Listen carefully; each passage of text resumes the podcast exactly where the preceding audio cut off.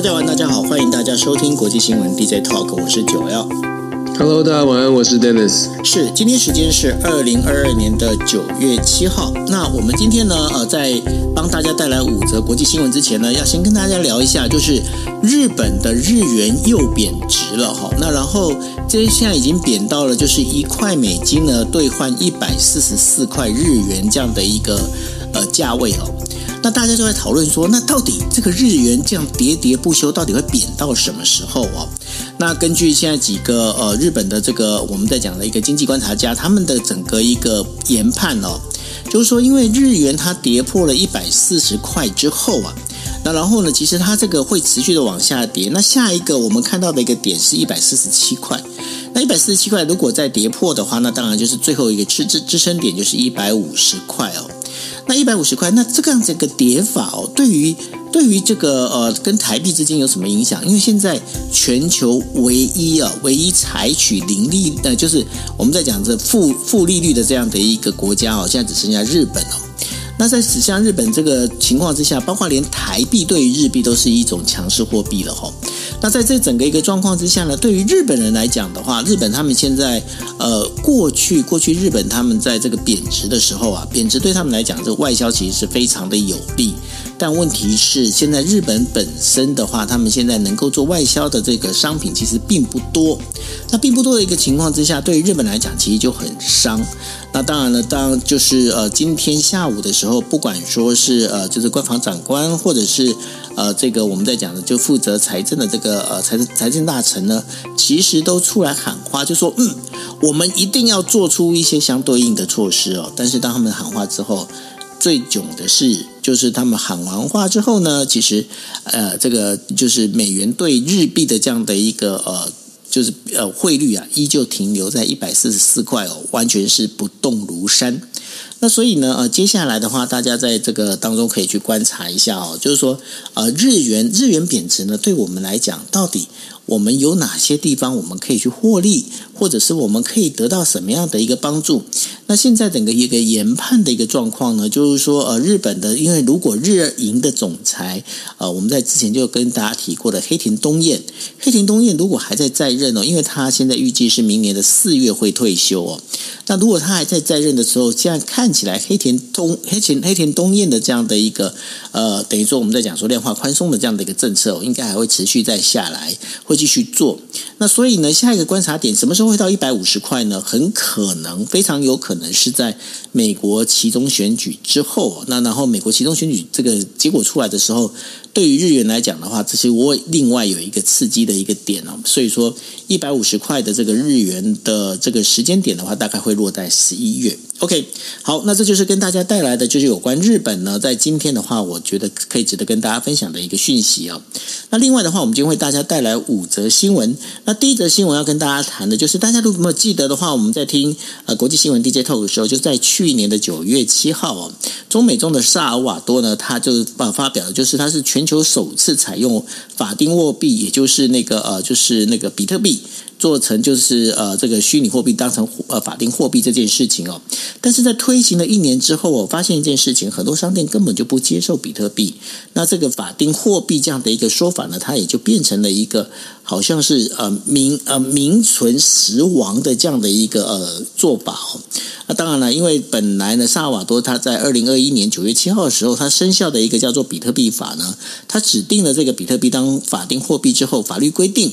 呃，如果顾客希望用比特币支付的话，店家是不能拒绝哦。那当然，你也可以用比特币来缴税。那当然，它在这跟呃传统货，但是呢，它跟传统的法定货币，也就是美元呢，他们是现在是采取并行的一个状态。那因为采取并行的状态呢，包括现在在呃，就是萨尔瓦多这一边啊，他们在商品服务跟标价依旧是以美元为基础哦。那所以呢，它在这个产品价格上面的标签呢，它还是写美元不变。但是呢，它如果说你要用比特币来支付的话，那当然就是看着比特币的一个价格哦，就是一个汇率的一个上啊，等于说一个涨涨跌幅呢，来你就是按照那个当时的一个汇率来做支付哦。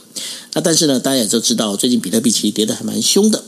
那所以呢，呃，包括了像萨尔多萨瓦多有一些这个律师事务所，他们也是。决定采取就是使用美金的这样的一个货币，而不再接受这个比特币的这样的一个做法。那当然呢，在萨尔瓦多呢，居住在等于说很多居住在国外的这个移民工人呢，他们的汇款呢，他们大概是占了就是呃整个萨尔瓦多的这个全国的这个呃 GDP 啊，大概百分之二十以上。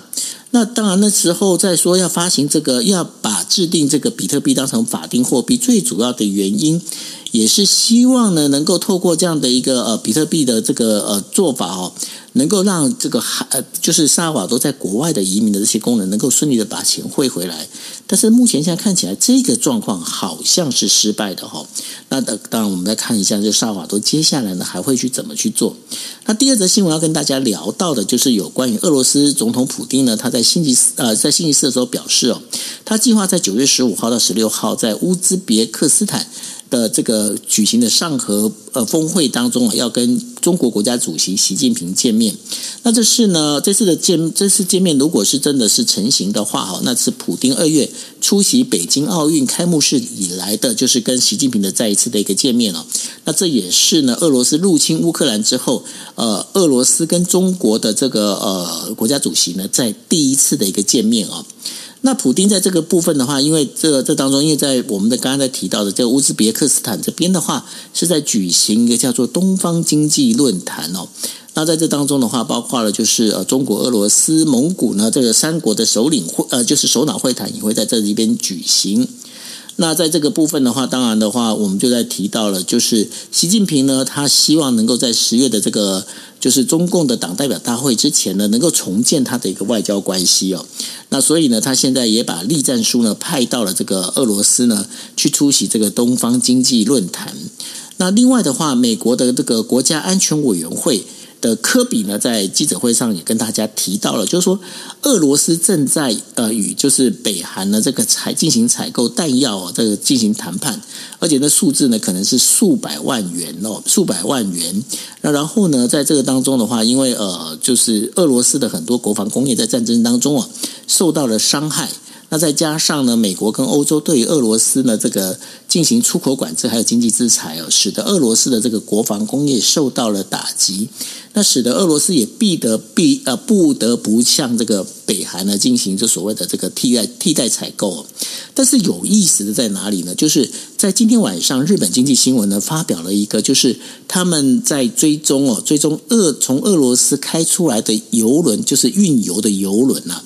运油的油轮，它的一个轨迹航线的时候，发现一件事情哦，很多的俄罗斯的油轮把油运出来之后啊，运出来之后，以这个希腊为转运点，然后其实还是转回到这个欧洲各国，甚至连哦要求要禁运那个俄罗斯石油的这个英国，至少还有两两次的这样的，就是我们在讲的运油轮的这样的一个停靠哦。那这些事情呢，是代表说，嗯。到底这个我们在讲说对俄罗斯制裁这件事情，经济制裁这件事情，到底是不是真的？那你到底是不是在玩真的呢？那我们在看到的就是呃，现在正在俄罗斯访问的缅甸军事总司令呢，敏昂莱呢，他在接受俄罗斯通讯社的采访的时候表示哦，缅甸呢从俄罗斯采购的汽油呢，预计在这个未来几天呢将会到达缅甸。那这个时候呢，就代表着就是说，哎，这个敏昂莱呢，他其实他们就是因为呢，就是这个俄罗斯啊，这个遭受到美国跟欧洲的制裁，很难用其他货币呃货币来支付。敏昂莱说没问题，我们直接用卢布来做支付哦。那所以呢，米昂莱他当然他也非常积极的在跟俄罗斯建立这样的一个友好的一个关系哦。那当然，我们再往再再往下看，刚刚有提到了，就是说，呃，习近平呢跟普丁在九月的时候会进行会谈哦。那后来呢，美国拜登呢，他也在四号呃星期四的时候在白宫也表示哦，他也希望能够赶快跟中国国家主席习近平呢能够见面。那就是可能会不会在十一月，也就是印尼的 G 团体峰会上面见面呢？呃，拜登他是说，如果习近平出席的话，我们一定要见面，就是他。表示了这个非常坚定的这样的一个意志哦。那因为在七月的时候，其实拜登跟习近平呢曾经用电话会谈过。那这个面对面的会谈呢，其实应该是拜登在二零二一年的这个上任以来的第一次哦。那这当中的话，拜登应该还是会针对中国在台湾以及这个人权问题上的这个相关的这些事情哦，会来跟就是习近平进行一个对谈。那这个到底？到底这个会不会成型哦？待会可能请 Dennis 来跟大家讲。那最后要跟大家提到的，就是呃，我们在讲，哎，大家如果记得的话，之前呢，就是呃，日华肯哦，日华肯堂会的会长古呃古古贵斯呢，曾经呃到台湾来，然后呢，他现在决定呢，就是说这个两党联合的这个呃议员访问团呢，将在双十节的时候，会再派一团这个议员来到台湾哦。派这议员来到台湾呢，这也是这一个呃，就是我们在讲的这个圆桌会议啊，第一次的这个等于说呃整，因为他们是已经成立三年了哦，这是应该是他们第一次到台呃整个这个圆桌会议会到台湾来举行哦。那在台湾来举行，因为这个会议里头的这个团体里头大概有一百六十名的这个日本议员哦，那这当中的话，就是应该来到台湾的话，会针对哦，针对安全问题，尤其是。透过日本、美国还有台湾的这个国会议员之间呢、进行所谓的这个战略对话。那如果这战略对话真的实现的话，也刚好呢，就是真正的实践的，就是呃，日本前首相安倍晋三他所规划的这样的一个我们在讲的日台之间的安保的这样的一个对话，透过这个议员呃国会议员这样的一个组织来做。那这是我们为大家在聊的这五则新闻，Dennis，针对这五则新闻，你有没有什么要跟大家做分析跟解说的呢？好，这五条新闻呢，其实都是今天蛮重要的事情。那我们要简短的解解读的话，我们大家可以分成几个类。有第一个类别是先从萨尔瓦多的部分，我想简单的谈一下萨尔瓦多。其实我们看他选择比特币，就如同我们新闻当中所看到的，我们也知道比特币其实自己本身的币值是相当的浮动，并不是非常稳定。所以当他当他提出这个萨尔瓦多的总统提出来要用比特币作为官方货币的时候，外界都是有很多的质疑，而且大家都会说你这浮动的比例。那么高，事实上是赌上了国家的经济。一年之，一年过去，就是从去年的九月七号到今年的九月七号，一年过去，到底情况是怎么样呢？很有趣的是，我们从外部看，会觉得比比特币跌了这么多，照理来说，萨尔瓦多应该会觉得大家会民怨四起，而且会觉得这个总统所提出来的所谓的，甚至他在九月七号之后，在今年的五月还提出了 Bitcoin City，就是整个 City 呢，很多的 City 都要采取全面的比特币，比特币的这个运作。那就像我们说的，外界可能会觉得，哎，那这个萨尔瓦多这种做做法会让大家民怨四起。可是为什么没有呢？主要的原因我们必须要考虑萨尔瓦的萨尔瓦多自己本身的经济条件，它是中南美洲最穷的国家。那最穷的国家代表什么呢？代表的是他自己如果想要靠自己用传统的手段，不管是提升制造业啦、观光产业，要能够翻身，其实难度很高。所以造成了萨尔瓦多到目前为止，国内的民众虽然觉得比特币现在的币值下降的，而且好像会有一些损失。可是因为比特币它是浮动的，所以大家还抱持着一种希望，这个有点像是买彩券哦，一券在手，希望无穷哦。以他们最穷的这个呃社会，东中南美洲的这个国家来说，很多的萨尔瓦多的民众呢，为什么还是觉得？在总统的带领之下，我们仍然仍然有机会。这个比特币的法案，事实上在在萨尔瓦多并没有像我们外面的感受，好像诶要应该要做一些修法，应该赶快的做调整。相反的，好像对萨尔瓦多来说呢，短期之内我们大概还会看到这个萨尔瓦多继续朝着他们比特币国家、比特币城市这个方向来前进哦。其实这则新闻凸显出来的是，我们对于世界的了解，有的时候可能真的要跳过来、换过来、换位思考。我自己。在在看这则新闻，尤其是看完新闻之后，看这个萨尔瓦多当地的一些报道，甚至是当地的评论家的评论哦。我今天早上在看的时候，还在就还在本来的想法，还是我们就走西方媒体的论述。后来我看了当地的评论之后，今天跟大家分享的就是我们在当地评论看了评论家的这个文章之后，跟大家呃做的一些分享。我觉得也蛮有趣的，就原来哦，真的是一种一一一票在手，希望无穷的感觉哦。所以比特币对于萨尔瓦多或者是一些开发中国家来说呢，它可能还是带抱持了一点希望的成分，因为知道自己的现实，在现实的呃这个国际贸易、国际竞争当中，可能自己的竞争力是有限的。确实有这样的想法跟大家做分享。再来呢，我们在第二、第三、第四条分享的，从中俄之间的交呃这个高峰会可能会可能会进行。然后谈到了缅甸的军方，以及拜登非常呃谈到的拜登希望，我们不知道他到底有多么希望，但是拜登希望是，拜登表示，如果在 G20 会议当中，十一月的 G20 会议，习近平如果有去，那么就会自然的见面了。这三则新闻呢，其实告诉我们同样的一件事情，或者是甚至在接下来我们谈到日本的部分，其实都慢都凸显一件事情，就是我们现在面对的社会的这个国际的变局，真的有一点点像是要呃走向这。个中国、俄罗斯，再加上其他的一些从台湾角度看到可能跟我们这个政治意识形态或者是政府形态不一样的这一群国家，好像走得近一些，而西方国家呢，也好像更加的凝聚，更加的走的这个距离另外一个阵营越来越远，就有就有这种好像是两大阵营起进入新冷战。不过我们之前一直在强调，冷战时期大家互不老死不相往来哦，在新所谓的新，如果真的要把它定义成新冷战，恐怕我们要思考的是，在这种所谓的新冷战当中，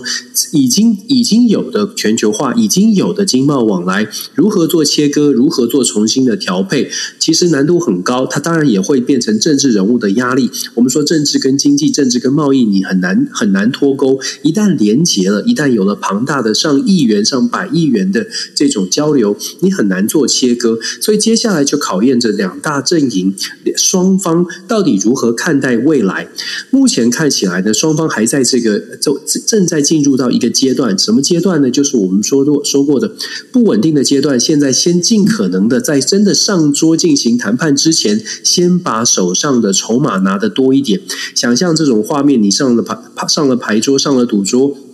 你看到满眼前都是筹码，这些筹码可能代表了哪一些国家？可能代表了哪边有资源？每一个大国现在或者是中型国家啊，其实现在都在积极的把这个筹码呢往自己这往自己这一方阵营来拉拢哦，希望可以到的最终需要谈判，不得不谈判的时候。大家比赛看自己谁拿到的筹码稍微多一点，所以我们回到每一每一个新闻再来看这个大的方向是这样的话呢，我们就来看周二九月份的这个首脑会议哦，包括了美国的这个呃情报显示，俄罗斯现在正在正在跟北韩采买这个炮弹跟武器。首先，我们说中国跟俄罗斯当然会走得更近一点，因为这个所谓西方国家的经济制裁或者是各种的围堵，当然会有压力，不不可能像是中方或俄方所强强调的完全没有影响哦。事实上，当然有强大的压力。那么，再从俄罗斯跟北韩买武器，可以看得出来，确确实实不只是我们刚刚说到的经济上面的压力，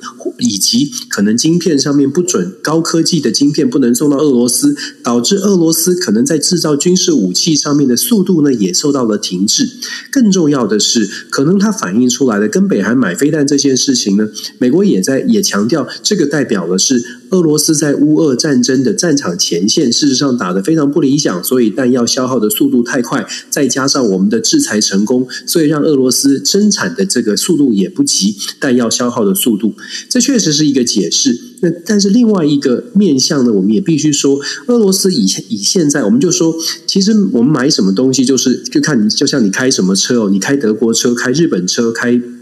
美国车，其实都有不同的制度、不同的规格。俄罗斯为什么会向北韩买武器呢？除了可能他需要更多的武器，他确实受到了制约，打的。战争战场上面表现不好之外，他能够买武器的国家确实也相当的有限，因为他必须要买俄规的，他必须要买他自己跟他自己规格相符的武器。现在环顾四四周哦，伊朗随时要准备跟中东地区发生，呃，其他的国家可能会有冲突，所以伊朗就算要卖武器给俄罗斯，大概数量也不大。以现在呃目前全世界。这个大大量还拥有遏遏制武器的国家来说，要么是北韩，要么是印度。可是印度现在呢也很担心中国的崛起，而且印度非常的现实。虽然跟俄罗斯关系很好，但是印度也不会大大量的出售他自己库存的武器。事实上，他自己也还需要更多的武器。以印度的人口、边界，还有整个在亚太地区的战略位置，印度的国防也还在提升的状态。相对来说，北韩就变成了国防国防实力。虽然他经济很穷，可是。国防实力确实绰绰有余哦，所以俄罗斯会跟北韩采买武器呢，就基呃基本上就可以这个逻辑上面就说得通了。但是我们还是要强调的是，现在俄罗斯遇到的状况，在战场上面确实受到了很多的这个限制，所以我们看到了，不管在战场上还是在采购武器上面，开始出现了一些对俄罗斯不利的消息。但是同同时，这样的消息是不是代表的乌克兰就有就已经开始出现了反攻的契机，或者是乌克兰能不能够战胜呢？我们刚刚说到了，俄罗斯要买的是俄俄规的乌呃苏联制或者是俄规的武器，同样乌克兰过去长期以来都是使用俄制的武器。现在乌乌克兰遇到的其中一个挑战，就大家就说，诶，西方国家的军事武器一直不断的源源涌进乌克兰，为什么还不能够赶快反攻？为什么好像还是零星的做反攻，没有大规模的做？大规模的这个军事行动呢，有一部分的原因，媒体其实也有报道过了。一部分的原因就是因为俄罗斯呃乌克兰目前的军队，它其实用的新式的武器，首先来自各国的武器呢，它的系统也许没有办法完整的完全的整合，它需要一段时间。我们在两三个礼拜之前谈到了美国宣新援助的大概三十亿美金，要来建置无人机的系统，以及给给这个乌克兰更多的军事武器，有一个目标，就是希望能够尽快的让。乌克兰的武器设备呢，能够转化成为西方国家的规格，转化规格需要时间，人员军队的训练，训练使用新的武器要上手也需要时间哦。所以说，我们从看到这个俄罗斯买武器，再看到再反思乌克兰拿到新武器之后所需要的时间，就不难想象，现在这个乌俄战争真的在短期之内、短期间之内很难出现在战场上的定胜负。但是我们看到了，在战场之外，我们说了很多次了，战场之外的胜负呢，其实现在动作也蛮大的。如果大家看新闻，就会发现，俄罗斯现在切断了北，甚至连北溪一号本来已经切断很多的这个北溪一号呢，也终止了这个呃能源的供应哦。这个对德国来说，昨天也稍微带到，其实这个对欧洲国家来说是不小的打击。我们说乌克兰会需要持续源源不绝的内力不断的输入到乌克兰呢，也就是军事武器。不断的输入，它才能真的做成换，才才能真的做到全军队的换装，也才能真正的让俄罗让乌克兰现在的乌克兰可以持续的反抗，甚至是反攻。问题是，这个源源不绝的力量来自于欧洲国家，来自于美国这些国家。要有源源不绝的支持，坚决条件是国内的民生经济必须要能够稳固。如果俄罗斯用断断天然气这一招，让欧洲国家感受到经济上，尤其是天然气的压力，大家可以想象一下，德国、法国或者是甚至是英国，他们对于乌克兰的支持，到底还能不能持续不断的？维持这样的高比例，这是我们从乌呃俄罗斯的这个向外采买军事的武器哦，可以去做反思的。我们看见的是俄罗斯遇到的冲击，但是我们也要思考的是，是不是因为俄罗斯受到了限制或者制约，就代表乌俄战争出现了曙光？短期之内恐怕还是需要，还恐怕没有这么乐观哦。然后我们谈到了，再说。乌俄罗斯受到冲击了，西方国家说俄罗斯买北韩的武器，可是在此同时，你又看到了缅甸军方说，我们为了要抑制高高通膨、高油价的发生，所以我们要跟俄罗斯买武呃买油、买能源。这种状况哦，其实不是只不是不是只有在缅甸出现。DJ Talk 之前也在也跟大家分析过很多次，印度也买中呃也买俄罗斯的油，中国也买俄罗斯的油，所以 G7 会去设计，想要设计一个所谓的俄俄罗斯石油的这个呃每桶原油的价格的上限。最新的消息，今天早上说他们设定的原油每桶原油价格是上限是四十四块哦，这个四十四块呢是高于俄罗斯生产原油的成本，但是低于市场的价格。美国的这个新闻媒体报道的是说，设定这个价格呢，是为了让俄罗斯还是愿意去生产油，但是可以减少他们的获利，用几乎成本价来抑制俄罗斯的获利哦。又可是又不至于让俄罗斯呢这个不愿意生产，导致全球的油价的大涨大暴涨，因为他们设计一个刚好多比成本多一点的价格。这个我必须说，这是西方国家的一种策略，可是要看俄罗斯到底如何回应哦。而且设定这个高的高的这个价格，俄罗斯到底要不要买单，要不要配合，也要取决于买家。如果买家非常缺的时候，G7 所建议的这个 cap 这个上限，到底大家会不会遵守这个上限？就说如果这个上限到了，我就不买了，我不要让俄罗斯赚钱。这个是理想，我觉得这个是蛮理想的一个策略。可是实际的运作，就看到像是缅甸这样的国。国家真的会坚守这个四十四块吗？如果俄罗斯说我五十块卖你，你会不会买呢？其实大家都可以来想一想。然后最后我们谈到拜登希望跟习近平见面呢，现在还有蛮多的变数。如果说习近平真的十一月份出席了 G20 在印尼的会议，或许两个人就没办法不见面，一定会见面。只不过这个见面呢，会不会再设计设计一个双方的闭门的会谈，真的深入的来对话？这些目前为止只能说想见面或期待见面。但是呢，当时这个没有事情没有发生之前，变数还挺多。因为我们刚刚说了，九月份要跟普丁见面，然后这个拜登自呃这个呃。拜登跟呃中国，尤其是拜登对中国的政策，包括了晶片法案，近这两天就在陆续要执行的晶片法案，像是高阶晶片不能输入到中国，这些都会影响到美中之间的关系。当美中之间的关系继续的这个裂痕继续加深的时候，中国的习近平他如果又能够顺利在二十大，也就是十月十六号之后，真正的稳固政权，代表中国出去参加这个集团体峰会哦。他在中美的高度竞争之下，如果在这段时间都没有朝向和都没有呃下台阶，都没有和缓的这个状态出现，习近平要如何面对拜登？是要向他低头吗？还是要跟拜登正面的对决？这个就像我说的，变数还很多，甚至习近平自己会不会出席集团体到现在也没有人说得准哦。所以这个集团体的会议到底能不能够促成中美的之间的首脑的对话？我觉得这个还有待观察。当然。从台湾的角度来说，我们是，我们其实是应该是希望中美之间至少要有更积极的对话，因为目前中美之间呢已经切断了很多中阶的这种对话的管道，最高阶的虽然没有切断，可是也很少用哦。其实现在的沟通管道现在正在限缩当中，所以如果习近平跟拜登真的能见面，对于世界和平，尤其对于台湾来说，并不是坏事。最后，日华恳谈会的消息，其实配合日日华恳谈会，我们可以想象的是，台海有事，台湾有事啊，这个日本有啊，台湾有事，日本有事，这个概念呢，大概从安倍首相开始，现在大概已经呃，基本上是定调。虽然大家的想法不同，但是日本民众支不支持台湾呢？当然愿意支持，只不过在行动上，大家可能有想象想法的不同。有一点值得注意的是，日本现在开始，昨天的这个防卫大臣。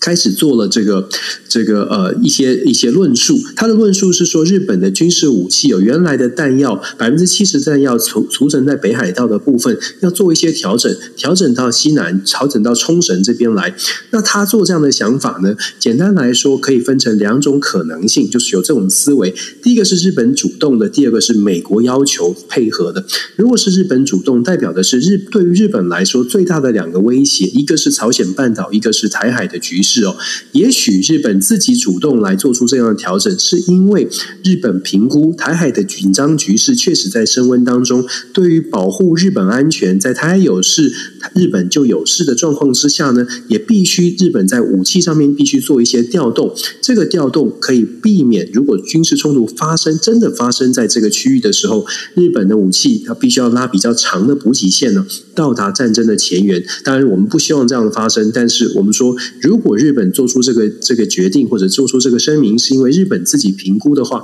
或许他们看到的台海台海的局势确实在紧张紧张的状况，在程度在升啊升级当中。那如果是由美国来主导，希望日本来配合的话，这基本上也是一种可能。原因是因为台海发生危机，如果真的发生冲突，对美国来说，真的它的补给线是非常长的。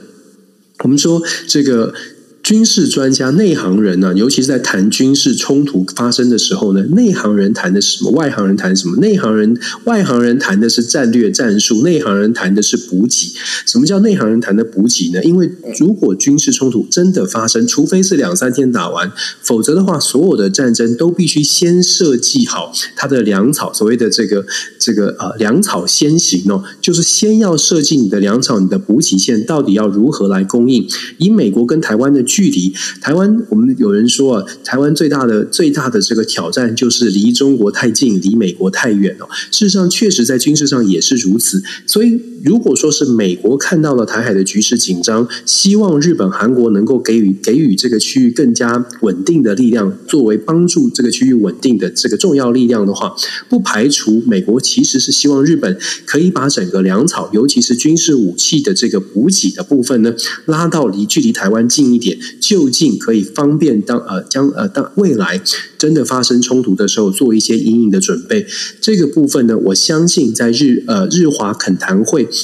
可能他们也会带来一些新的讨论哦。对台湾来说，现在真的是要进入到比较实质的，不论是在军事准备上，或者在贸易关系上面，各种的战略呢，都必须更务实的、认真的来面对。因为现在的这个局势，我们不是说已经兵凶战危要，要要要大家很害怕，而是我们面对的一些变化，面对的一些危机，这个危机不是。不一定是台湾内部，这个危机有可能是中国大陆内部、俄罗斯面对的危机。每一个国家内部面对危机的时候，政治政治人物、政府领导人所采取的模式、所采取的反应方式，有的时候不太一样。民主国家可能稍微的可以预测，可是非民主国家，你真的很难完全的抓准这些领导人在想什么。也许他打算是用战争的方式来转移话题，也许他打算是更加的强迫的压制他的国内的反对的声音。我们不能够确定他们会采取什么模式，所以才说我们要特别的小心，把最坏的打算拿到台面上来上面来做准备。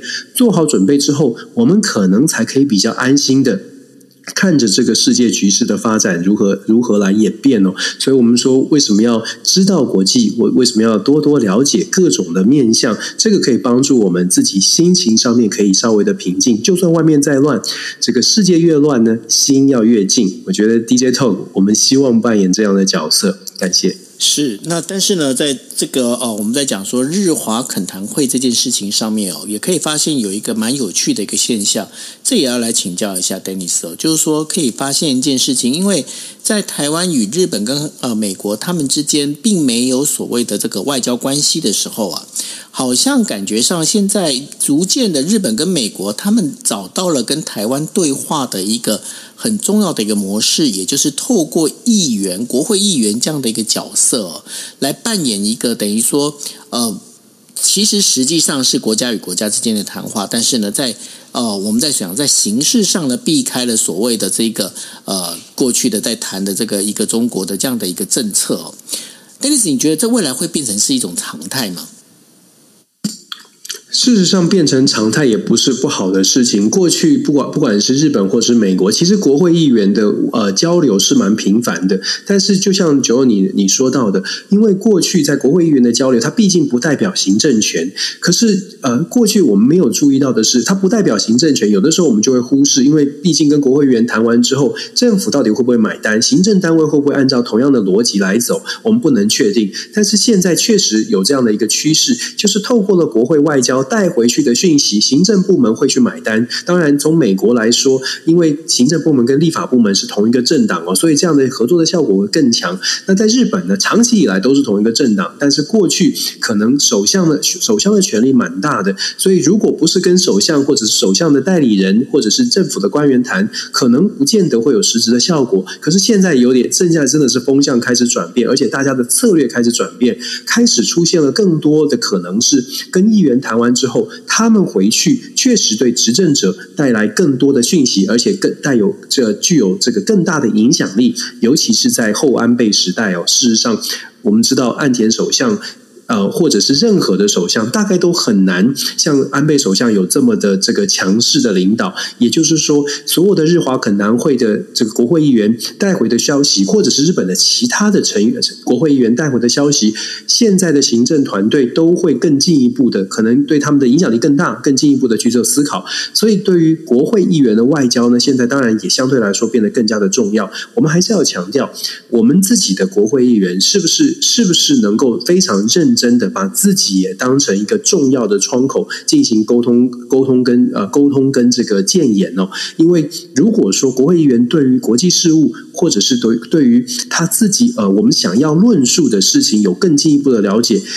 日本跟老实说，日本跟美国很多的国会议员，他虽然本身对于事情不是完全的了解，但是他们的幕僚是很强的。那我们其实希望台湾的国会议员跟他的幕僚团队也能够利用这种机会呢，好好的跟对方好好的做交流，或许在呃这个影响会比过去还得更